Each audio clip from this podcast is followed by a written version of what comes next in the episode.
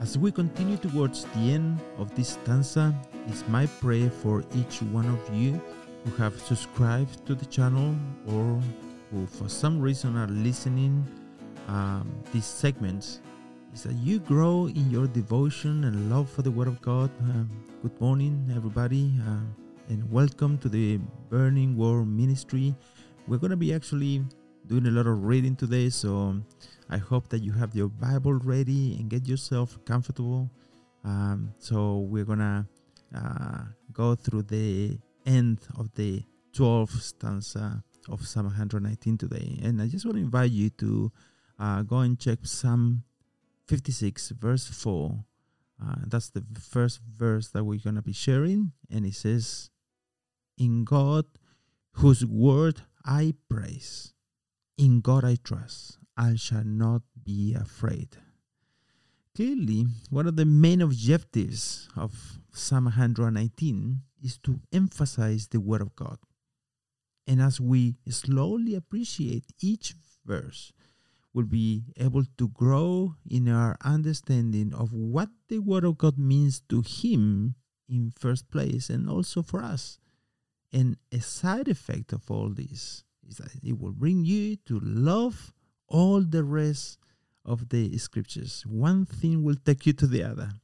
So we'll read the last three verses of this stanza called Lamed, which says, from verse 94 to 96 I am yours, save me, for I have sought your precepts. The wicked wait for me to destroy me, but I will consider your testimonies.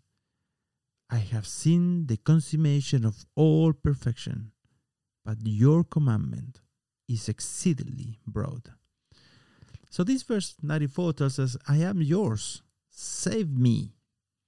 Um, these simple words tells us about the wonderful and intimate relationship that the psalmist enjoys with the Lord, uh, which flow, you know, where, where this is flowing from, is actually flowing from the Word of God the Bible tells us that um, we are God's property. That's in First Corinthians chapter 3, verse 23. We're actually his workmanship as well, Ephesians 2 10. But also uh, at the price of blood. That's in First Corinthians 6 20. In fact, we were given to the Lord Jesus by the Father. That's in the Gospel of John, chapter 10, verse 29. Now, the basis of this confidence this hope and this faith of the fact that we are His, we are His property, right?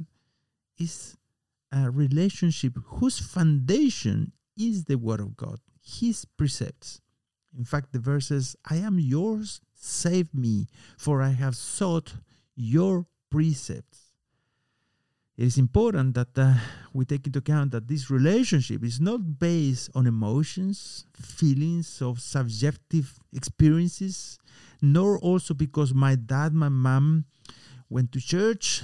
So um, I got this special relationship based on what they did, but on the solid foundation of the Word of God.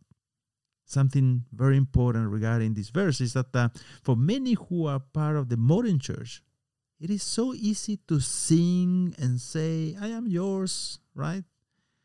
However, let me tell you that we cannot say, I am yours, unless we can also honestly declare, I have sought your precepts. The Lord Jesus rebukes actually the religious of his time and actually of this time as well for this very same reason, telling them in Matthew chapter 15, You hypocrites, well did Isaiah prophesy about you, saying, These people draw near to me with their mouth and honor me with their lips, but their heart is far from me. Verse 94 says, I am yours, save me, for I have sought your precepts. These are words um, of a heart that feels sincere affection towards the Word of God. But this sincere affection should not only be words, it should also be deep love actions that show that we belong to Him. I am yours. Are you? Have you given your life and your heart to the one who from eternity calls you and says, With an everlasting love, I have loved you? That's in Jeremiah 31 3. So before we move on to the next verse, you might be wondering, Save me, save me from what? Psalm 66, verse 9 tells us, Who keeps us in life and does not allow our feet to sleep. So we depend on Him to save us from sleeping spiritually, save us from the love of sin and from its power, save us from guilt also. We need Him uh, to save us from the deceitfulness of our own foolish heart, right? From the love of money and immorality. Save us from the self destruction and from sabotaging our lives and those of our families, right? So we need Him, we depend on Him. Asking Him to save us reveal actually our dependence on Him. And we can be sure that if we belong to Him, He will come to save us from every situation. Maybe it will not be in the way we plan or we expect Him to, to do or according to our timeline, but we have faith that he listens to our prayers. Um, Psalm chapter 40, verse 17 says, But I am poor and needy, yet the Lord thinks upon me. You are my help and my deliverer. Do not delay. Oh my God. What a profound words, right? What a profound prayer. Use that prayer, dear brother and sister, in your praise. It will be a powerful prayer. So, verse 95 again says, The wicked wait for me to destroy me, but I will consider your testimonies.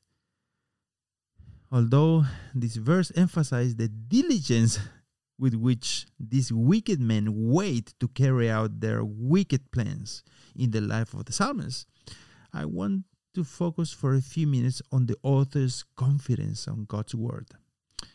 Notice that in this situation, the psalmist does not suffer a panic attack. Rather, he finds refuge in the Word of God because he trusts that the Word of God is settled forever in heaven and his faithfulness endures all generations. Psalm 31, verse 8 says, And you have not handed me over to the enemy, you have set my feet in a large place. Beautiful. The psalmist trusts the word of God and his mercy that allows him to walk in complete freedom without stumbling. His heart is safe, trusting in the Lord. Um, have you experienced this freedom? I invite you to put your trust in God today.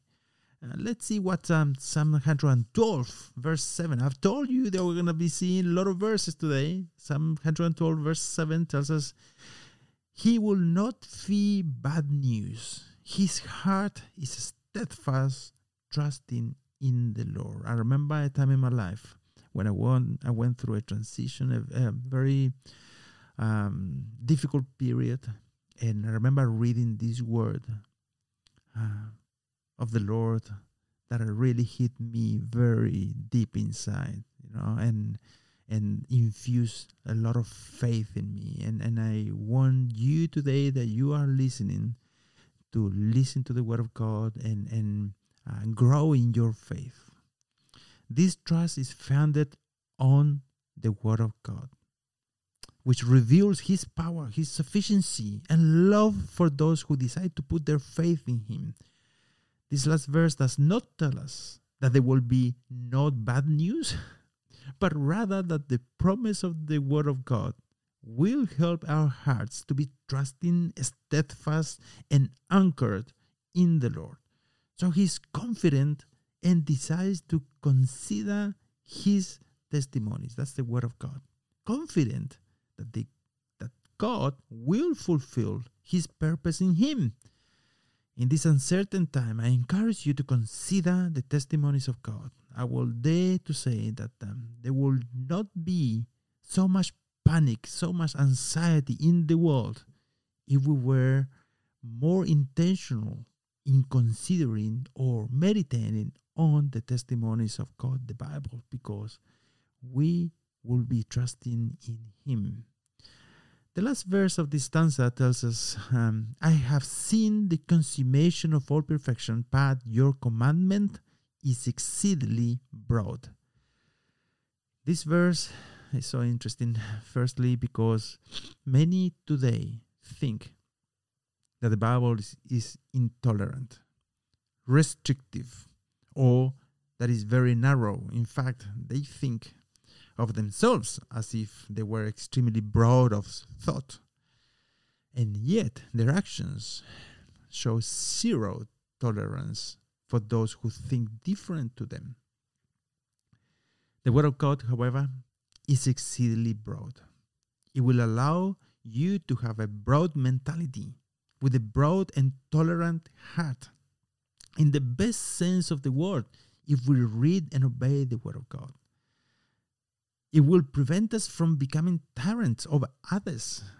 If you know someone who acts, acts like a tyrant over his flock, I'm talking about any religious leader, right? It is most likely because he does not love the Word of God. And because probably knows it in his mind only and does not keep it in his heart to do it. You can see that it makes the Bible makes a reference to this kind of people in the in the book of First Peter, chapter five, five verse three.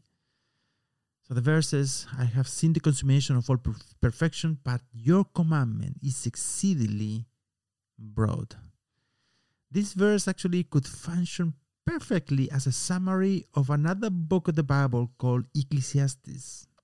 Let me share a few verses from this book of Solomon just keep in mind that um, this is the richest man ever and the wisest man apart from the Lord Jesus.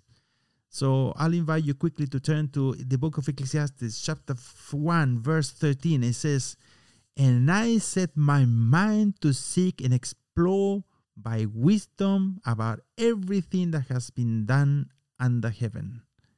And then we jump quickly to chapter 2, verse 4 onwards says, I enlarge my works. I built houses for myself. I planted vineyards for myself.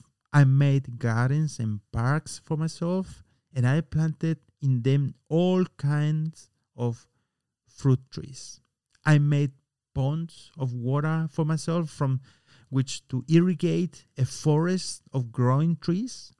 I bought male and female slaves, and I had slaves born at home. I also possessed flocks and herds larger than all who precede me in Jerusalem.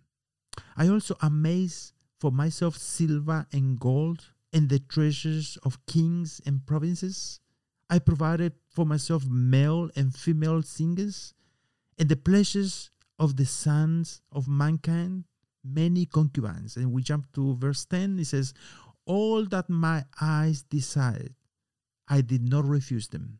I did not restrain my heart from any pleasures, for my heart was pleased because of all my labor. And this was my reward for all my labor. So I considered all my activities which my hands had done, and the labor which I had exerted, and behold, all was futility and striving after wind, and there was no benefit under the sun. This book, maybe one day we'll just go through it, but it's so interesting. Let me just read the last lines of the summary in chapter 12 from verse 13. It says, The conclusion, when everything has been heard, is fear God and keep his commandment because his because this applies to every person for God will bring every act to judgment everything which is hidden whether it is good or evil different the world is passing away along with its desires but whoever does the will of God abides forever all that the world can offer us is just a bubble, a shadow, or just a mirage. What can offer us all the presumable perfection of the riches, fame, and pleasures of this world?